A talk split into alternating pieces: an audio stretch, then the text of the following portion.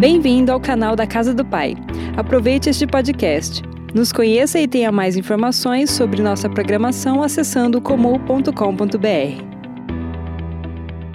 Então nós queremos que você abra o teu coração nessa manhã. Isaías capítulo 6. Nós estamos dedicando essas próximas três semanas a falar sobre a visão ampliada. Nós olhamos para o livro de Isaías, que nós terminamos a leitura hoje. Hoje nós começamos Jeremias, então participe do Minuto Jornada, esteja eh, lendo na tua casa quatro capítulos por dia, mas nós baseamos então esses 21 dias em Isaías capítulo 6. E eu queria ler com você agora Isaías capítulo 6, do versículo 1 até o versículo 3. No ano da morte do rei Uzias, eu vi o Senhor assentado sobre um alto e sublime trono, e as abas de suas vestes enchiam o templo. Serafins estavam por cima dele, cada um tinha seis asas, com duas cobria o rosto, com duas cobria os pés, e com duas voava, e clamavam uns para os outros, dizendo: Santo, Santo, Santo é o Senhor dos exércitos toda a terra está cheia da tua glória. Abra o teu coração agora, deixa o Senhor falar com você, né? Nós, você viu nos avisos, nós vamos voltar à sexta profética, então, a sexta-feira vamos estar juntos às 10 da noite de outro local. Eu não vou mais poder transmitir da minha casa, porque eu moro num apartamento, mas nós vamos estar tão voltando à sexta profética nesse momento de jejum. Então, fica com o teu coração aberto, participe de tudo. Mas ao ler aqui Isaías capítulo 6, queridos, eu gostaria de começar com uma pergunta ao teu coração. Quem aqui já passou por uma grande crise? Quem está vivendo uma crise? Ah, queridos, nós estamos vendo muitas famílias carentes. Ontem ainda eu recebi o relato de que, de mais uma vez, né, já é o terceiro final de semana que nós fazemos uma ação lá em Taveira.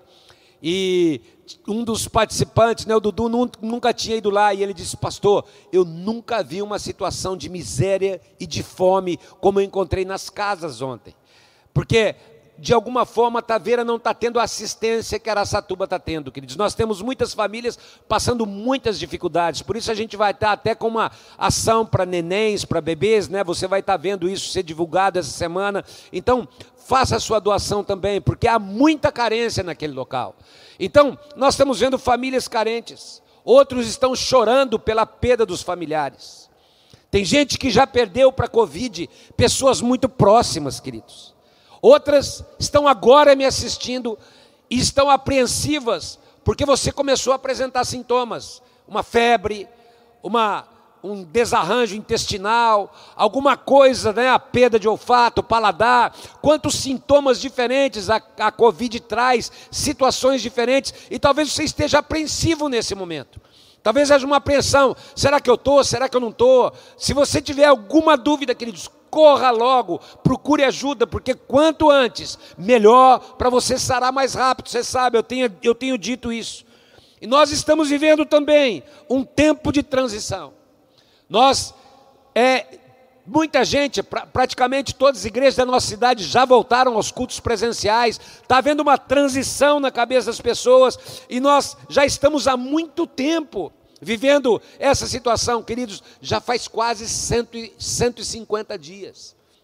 Desde que em março nós iniciamos esse para, não para, fecha, não fecha, vai, não vai. Então é muito tempo para as pessoas. As crianças em casa, não podendo assistir aula presencial. Há, há muitas transições que aconteceram apenas em quatro meses, queridos. E é por isso que nós precisamos estar alertas espiritualmente. Eu quero trazer uma alerta ao teu coração. Você não permitir que um comodismo, que uma apatia, espiritual entre em você e tome conta do teu coração num momento como esse.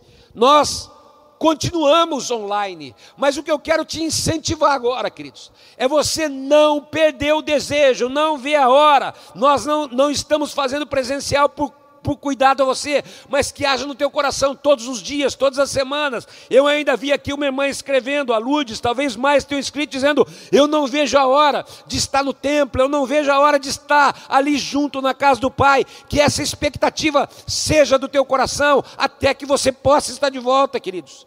Porque você tem que tomar muito cuidado para que as motivações não se percam. O ano de ousadia continua, palavra profética, tudo está acontecendo de acordo com o plano de Deus. Porque muitas vezes, sem perceber, queridos, o inimigo e as circunstâncias, de forma manipuladora, façam com que você perca essa motivação, a renovação das forças, a renovação do teu coração. Ele usa situações para apagar a chama do espírito e você não pode permitir isso, queridos. Nunca se esqueça. Ele é o Deus que faz forte ao cansado e que multiplica as forças daquele que não tem nenhum vigor. Então, se você está perdendo as forças, se você está perdendo o vigor, reaviva a chama no teu coração agora. Não se esqueça disso. Ele faz forte ao cansado, ele multiplica as forças, ele olha para aquele que está fraco e diz: E agora diga ao fraco: Eu sou forte, porque o meu poder se aperfeiçoa na tua fraqueza, a minha graça te basta, diz o Senhor. Por isso, querido, você tem que abrir o seu coração. Não nos podemos esquecer que Ele está por trás de todas as circunstâncias, que Ele continua no controle de todas as coisas. É fácil hoje, queridos, a gente admirar Isaías como profeta, pregar aquilo que ele profetizou. Ele foi o profeta que mais apontou para Jesus, mais falou sobre Jesus. Mas no contexto de Isaías capítulo 6, provavelmente ele estava vivendo um contexto como muitos estão vivendo nos nossos dias. Foi o momento mais crítico, mais difícil, mais duro da sua vida. Era um momento de grande decepção. E é importante a gente tratar isso, porque era um momento de apreensão no coração de Isaías, porque sobre ele estava a decepção da perda. E como eu disse, talvez você perdeu alguém próximo, muito próximo. E os cinco primeiros capítulos de Isaías, queridos, quando a gente olha, a maioria da, das palavras são profecias duras, amargas, de um coração que estava amargo, cheio de juízo, cheio de julgamento. E para ajudar, quando chega no capítulo 6, naquele ano, o rei Uzias, que alguns dizem que era primo de Isaías, mas era uma referência, era alguém que Isaías se espelhava, o rei de Judá havia morrido. Então havia uma dor no coração de Isaías, queridos, porque esse rei foi um rei muito forte, muito próspero, muito abençoado, que tinha feito grandes coisas. Ele reinou, ele reinou por muito tempo. Uzias, como eu falei, ele era referência para todos. Muitos historiadores, né, olham para ele e falam assim que, que essa e havia uma que havia uma proximidade muito forte de Isaías com Uzias. Só que Uzias, queridos, acabou a sua vida de forma trágica, dolorosa, isolado das pessoas, ninguém podia chegar perto. Ele tinha começado bem, começou a reinar com 16 anos e reinou por 52 anos. Olha, naquela época era muito difícil alguém reinar por muito tempo. E ele tinha sido muito, muito bem sucedido, mas o êxito subiu a cabeça de Uzias. E ele fez o que não deveria fazer. Ele agiu de forma que não deveria agir. E a Bíblia mostra que ele morreu leproso. E isso foi uma grande decepção, porque ele morreu doente. Um parente próximo morreu de uma enfermidade que exigia isolamento que ninguém chegava perto, ninguém se aproximava de um leproso naquela época. É como nos nossos dias agora, o enterro tinha que ser isolado, ca caixão lacrado, uma grande decepção. Lá em 2 Reis, capítulo 15, versículo 5, fala que o rei ficou leproso e até o dia da sua morte. Ele teve que morar numa casa separada, ele teve que morar isolado das pessoas, isolamento total.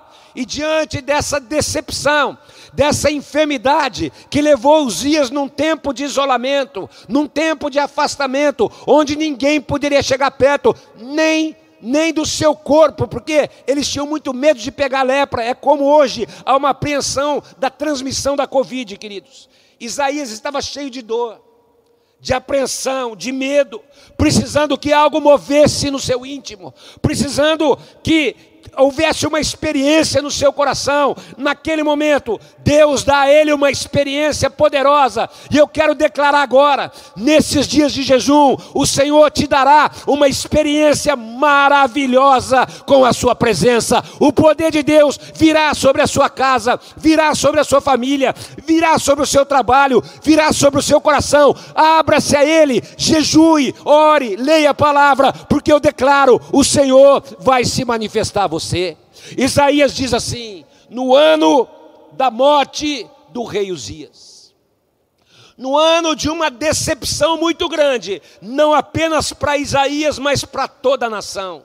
O rei falava de uma nação que estava apreensiva com a morte, mas essa essa morte essa dor, essa decepção representou uma grande virada na vida de Isaías, e como nós temos declarado, o jogo vai virar nesse segundo semestre. E eu não sei o que você está vivendo, eu não sei o que você está passando, eu não sei o que você está enfrentando, eu não sei qual é o problema que você está passando nesse exato momento, mas uma coisa eu sei: por trás desse momento difícil, por trás desse problema que você está enfrentando, há um Deus que você vai enxergar nesses dias e Ele vai se manifestar a você. Eu quero que você se lembre de algo, queridos. A Bíblia fala de uma mulher chamada Ana. E lá em 2 Samuel, ela estava vivendo também um momento delicado porque ela tinha um sonho, ela tinha um projeto, e muitas pessoas começaram esse ano de ousadia, cheio de sonhos, sendo cheio de projetos, dizendo: agora vai, os sonhos de Deus vão se cumprir, esse é o ano de ousadia. E Ana queria gerar um filho, e ela não podia. E todos os anos ela ia ao templo. E isso era um motivo de grande dor, porque ela não conseguia, ela não conseguia ver aquele sonho nascer. E como eu disse, Talvez você começou esse ano assim. Vai nascer. Vai nascer. Eu tenho certeza que será em 2020, alimentando expectativas, crendo num milagre. E quando tudo começou a acontecer, uma decepção veio. Ana precisava gerar um filho.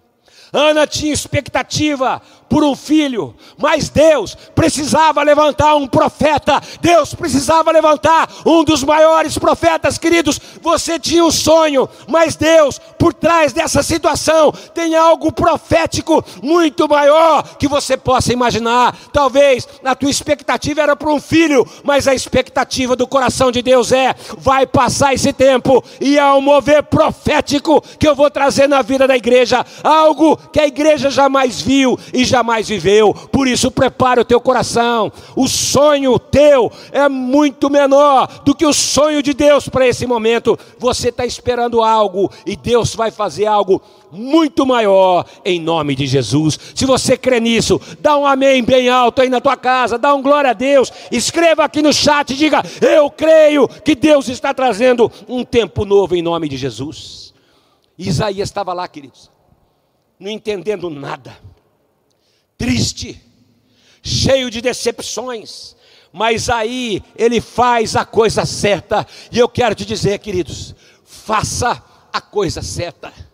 Ana estava no templo orando, quando Deus trouxe a resposta. E aí, Isaías capítulo 6, versículo 1 diz assim: No ano da morte do rei Uzias, no ano onde ele se sentia fraco.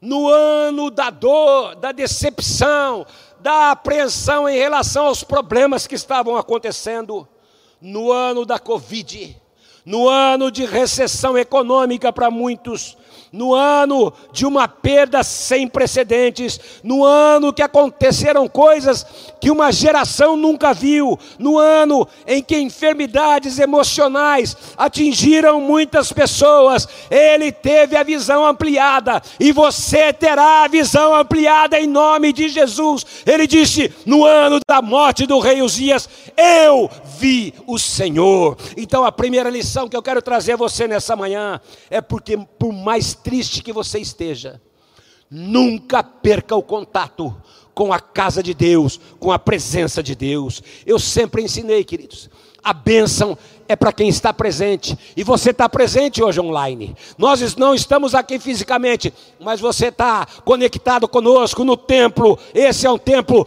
do templo online. Nós estamos aqui num culto online. E eu quero te dizer.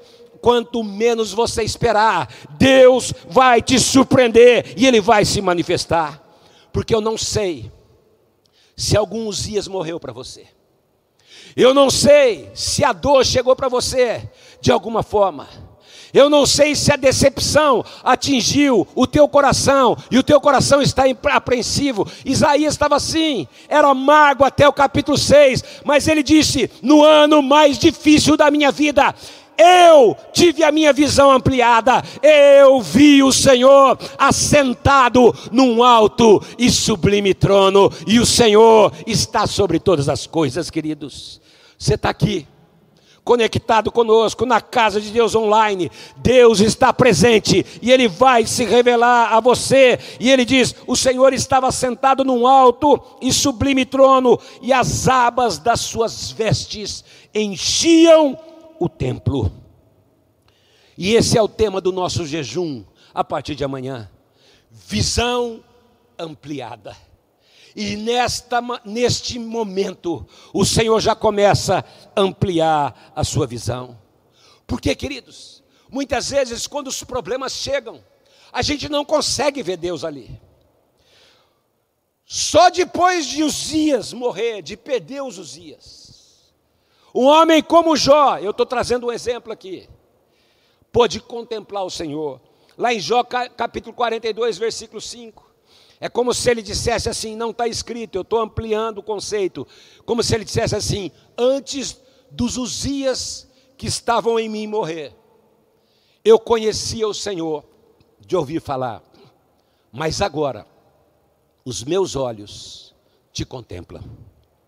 Quem sabe Isaías chegou àquele momento difícil pensando: os céus estão fechados para mim, a minha vida está muito difícil, as coisas não andam nada bem, eu estou muito decepcionado com tudo, perdi os dias, perdi o maior referencial para a minha vida, meu parente morreu isolado, está lá, ninguém podia chegar perto, nem do corpo, e muito antes estava preso lá numa casa isolado.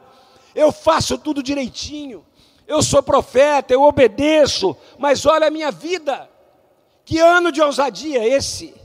Isaías talvez estivesse assim, querido, de cabeça baixa, triste, decepcionado, pensando em largar, mas naquele momento ele consegue ampliar a visão. E a minha oração agora é para que a tua visão seja ampliada ele começa a ver o Senhor por trás daquela situação, ele começa a enxergar o Senhor por trás daquele problema, e além, ele começa a ver além, por trás da decepção, da grande decepção da perda de Uzias, ele começa a enxergar algo maior. E por que eu estou falando isso, queridos? Porque tem gente que nesses dias difíceis vê de tudo, vê peso, vê problema, vê medo, vê jornal na televisão que não devia ver, fica perdendo tempo, recebendo notícia falsa, recebendo notícias manipuladas, mas está lá vendo, fica enchendo o seu coração, cheio de medo, de canseira. A única coisa que não está vendo é Deus porque não está buscando Deus como deveria, deveria buscar. E eu quero te dizer agora: chegou a hora de você mudar a tua visão, chegou a hora de você ampliar a tua visão, chegou a hora de você só parar de ver aquilo que todo mundo está vendo. Nesses dias, Deus vai abrir os teus olhos, e no ano da decepção, você verá o Senhor sentado no alto e sublime trono, e as asas, as abas das suas vestes, enchendo a tua casa, a tua vida, o templo da glória do Senhor em nome de Jesus. Por isso, querido, fica com o teu coração aberto. Eu estava lembrando, enquanto eu estava preparando essa palavra, de Estevão, o homem que começou a pregar, e de repente vieram para apedrejar, e na morte de Estevão, a gente encontra três tipos de visão. A primeira visão é a visão dos apedrejadores, daqueles que querem calar a voz profética da igreja, daqueles que querem calar a voz, daqueles que estão declarando, e tem muita gente querendo calar a voz da igreja, mas não vai calar em nome de Jesus, queridos. Essa era uma perspectiva, era uma visão. A segunda visão era a visão de Paulo. As vestes de Estevão foram jogadas aos seus pés são aqueles que não, não apedrejam, mas consentem. São aqueles que não apedrejam, mas estão contentes com a morte da igreja, da voz, daquilo que está acontecendo. Consentem na morte.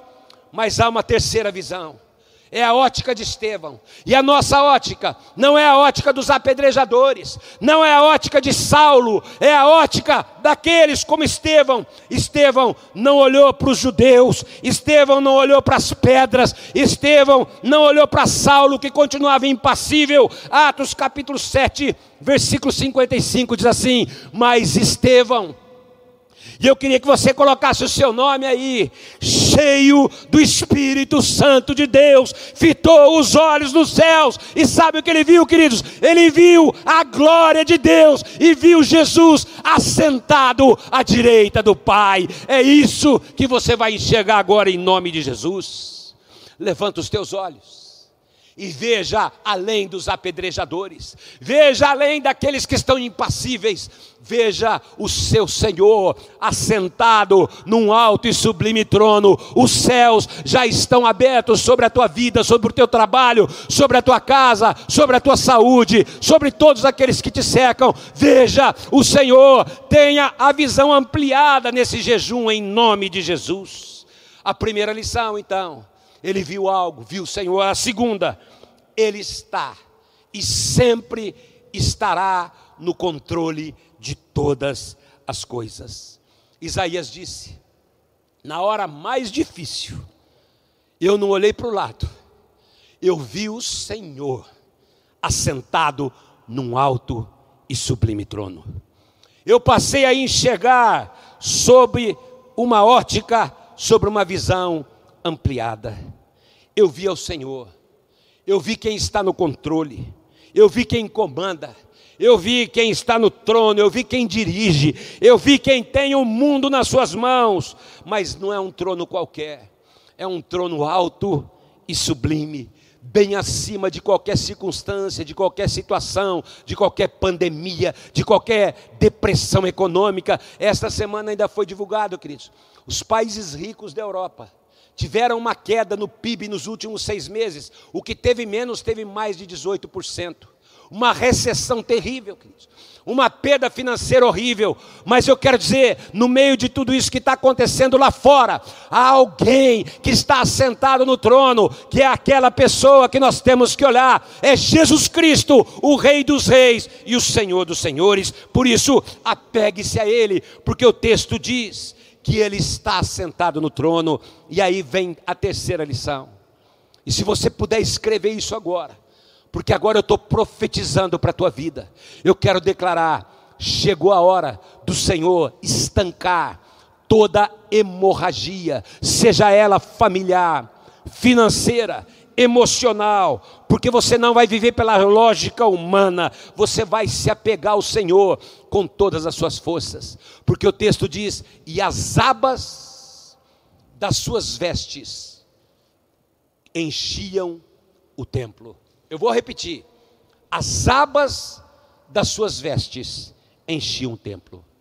Lá em Lucas capítulo 8, do versículo 43 ao 48, conta a história, o testemunho de uma mulher que estava com uma hemorragia há 12 anos. E aquilo acabava com ela.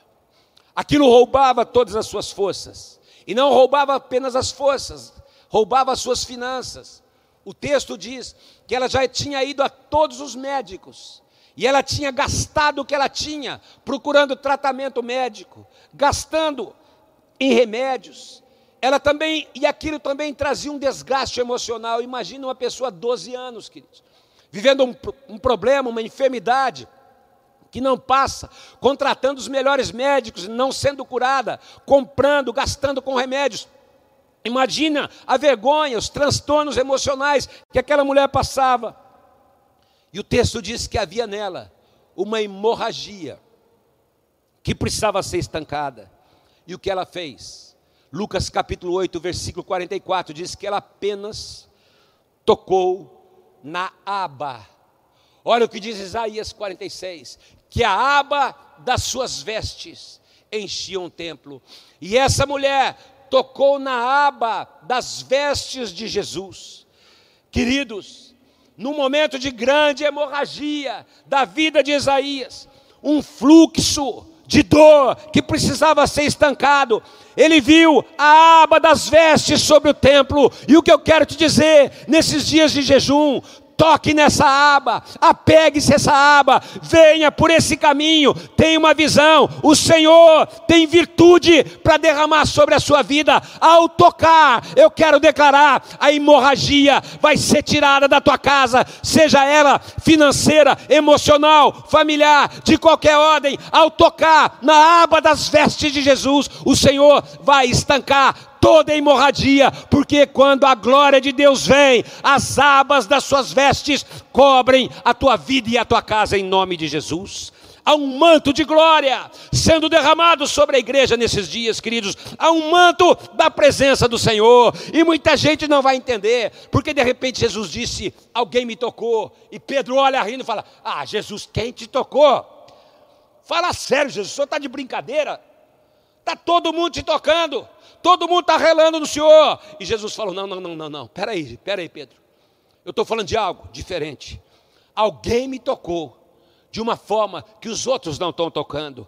Alguém viu, alguém teve uma visão ampliada, alguém nessa multidão teve uma visão diferente, e porque tocou na aba diferente de mim, saiu virtude, queridos. Toque nas vestes de Jesus. Toque no manto de Jesus Cristo nesses dias de jejum, e eu quero declarar: essa hemorragia vai ser estancada por completo na tua família, em nome de Jesus. Essa hemorragia vai parar, amplia a tua visão, muda a tua visão agora. Quarta lição: amplia a tua visão, porque você não está só. Versículo 2 serafins estavam por cima dele, e cada um tinha seis asas, com duas cobria o rosto, com duas cobria os pés, e com duas voava. Ah, tem querubins e serafins, tem poder do alto, turbinado, seis cilindros na tua casa, poder poderoso do Senhor, querubins, serafins, seis asas voando, e clamavam uns aos outros, dizendo: Santo, Santo, Santo é o Senhor dos exércitos, toda a terra está cheia da sua glória. E diz o versículo 4: as bases do, do, do, do limiar do templo se moveram à voz que clamava, e a casa se encheu de uma fumaça. Se você puder estender as suas mãos para o Senhor, onde você estiver, eu creio que neste momento, diante desse Deus tão grande, diante desse Deus tão santo, desse Jesus maravilhoso que está sentado no trono.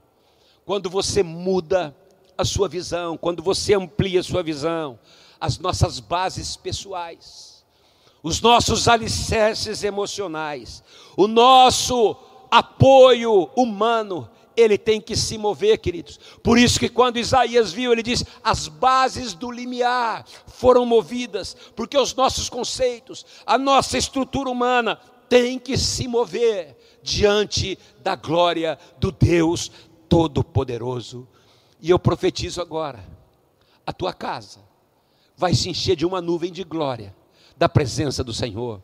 Você que é templo do Espírito Santo será cheio dessa presença tão poderosa. E eu quero declarar que nesses próximos dias, uma nuvem de glória, uma nuvem de poder, você vai estremecer diante do Senhor. Tem gente que vai ter experiências maravilhosas. Alguns vão começar a adorar, vão cair, vão cair no chão, vão rolar na presença de Deus, vão começar a falar em outras línguas. Eu quero declarar que uma unção fresca será derramada. Você pode estar isolado em casa, mas a presença de Deus vai estar enchendo e a nuvem de glória vai encher o teu coração. Abra-se para experiências maravilhosas com Ele nesses dias, queridos. Amplia a tua visão. Você não está só. Mas guarda isso. A tua casa e a tua vida precisam ser cheias da presença e da glória de Deus. No versículo 4 diz que aquela casa se encheu de uma fumaça. Era a glória de Deus naquele lugar. Era a presença de Deus naquele lugar. E a primeira reação dele foi, no versículo 5: Ai de mim, estou perdido. Os meus olhos viram o Rei, o Senhor dos Exércitos. É como se Isaías estivesse dizendo: É muito para mim. Essa glória é tão forte que eu acho que eu vou morrer. Os meus olhos viram o Rei, é demais. Estou perdido. E só lembrando, queridos, porque um dia, o pastor Alessandro te falou sobre Êxodo 33, mas eu quero lembrar de Êxodo 34. Moisés se deparando com essa glória, conversando com Deus, contemplando a presença de Deus, ampliando a sua visão. Em Êxodo 34, 18, ele diz assim: Então disse ele: Eu rogo-te que me mostres a tua glória. Peça ao Senhor agora mostrar a sua glória, queridos. É como se ele dissesse assim: Senhor, revela a tua glória, revela aquilo que fazem os anjos se prostrar.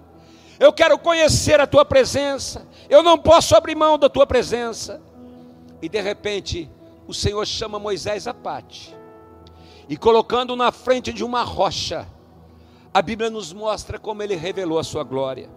Êxodo 34, versículo 6 diz assim: E passando o Senhor por diante dele clamou: Senhor, Senhor Deus compassivo, clemente e longânimo, e grande em misericórdia e fidelidade.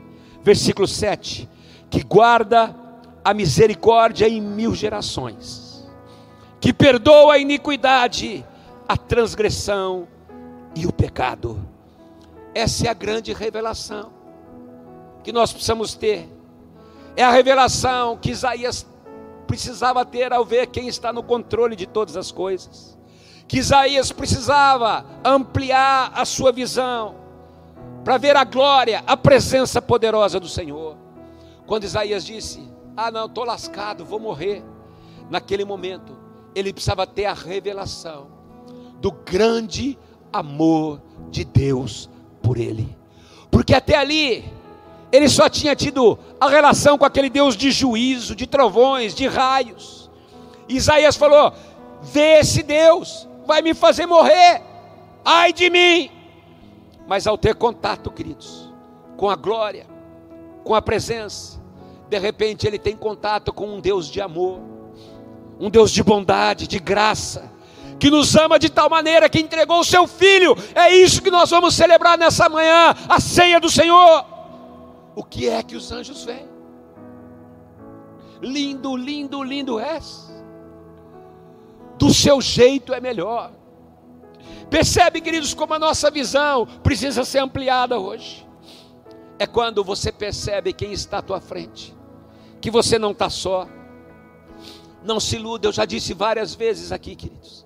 A maior força conspiradora contra a tua vida não é o Covid não são as ameaças do inimigo. A maior força conspiradora contra a tua vida não são os problemas financeiros, não são os problemas familiares. A maior força conspiradora contra a tua vida é aquilo que te afasta da presença de Deus. A maior força conspiradora contra você é aquilo que bloqueia o teu relacionamento com aquele que está sentado no trono. É aquilo que conspira e vem para barrar a tua entrega total ao Senhor, que é o Senhor sobre todas as coisas. E é essa revelação que Isaías precisava. Isaías achava que ia morrer. Porque tudo que está acontecendo aí, queridos, vem para mudar o teu foco, vem para limitar a tua visão, vem para tirar os teus olhos do trono. Não caia nesse engano. É tempo de visão ampliada. Veja além, porque quando você se aproxima dele, fica pertinho dele, anda com ele, dá as mãos para ele. Você começa a enxergar o quanto ele é maravilhoso. Ah, queridos, meu coração nessa manhã está cheio de alegria. Você começa a enxergar o quanto ele é lindo o quanto ele é admirável. Sabe aquela visão que enche os olhos, queridos? Uma vez eu brinquei. Sabe quando você está aí na rua, de repente aparece uma Ferrari conversível novinha. Eu estava lá, eu, tava, eu lembrei da viagem que eu estava nos Estados Unidos, de repente o Alessandro viu um carro lá, para, para, para, para, para, para, para, nós precisamos ver aquele carro. Era uma Lamborghini que eu nunca tinha visto igual, queridos. E quando a gente chegou perto daquele carro, falei assim, uau. E aí, a hora que olhamos o escapamento daquele carro, o cara falou assim: a hora que eu acelero, sai fogo. Mil e tantos cavalos. Você fazia, uau, meu Deus. Queridos, eu estou falando de algo natural, mas imagina você chegar diante daquele que é o mais lindo de todos, que é o mais maravilhoso de todos. De repente, quando Isaías olhou e pensou: ai de mim, Deus falou: não, não, não, dá a mão aqui. Eu quero revelar o meu amor, amplia a tua visão, e você começa a enxergar o quanto Ele é lindo, quanto Ele é admirável. E aí você fala: meu Deus, quem está ao meu lado é o maior de todos.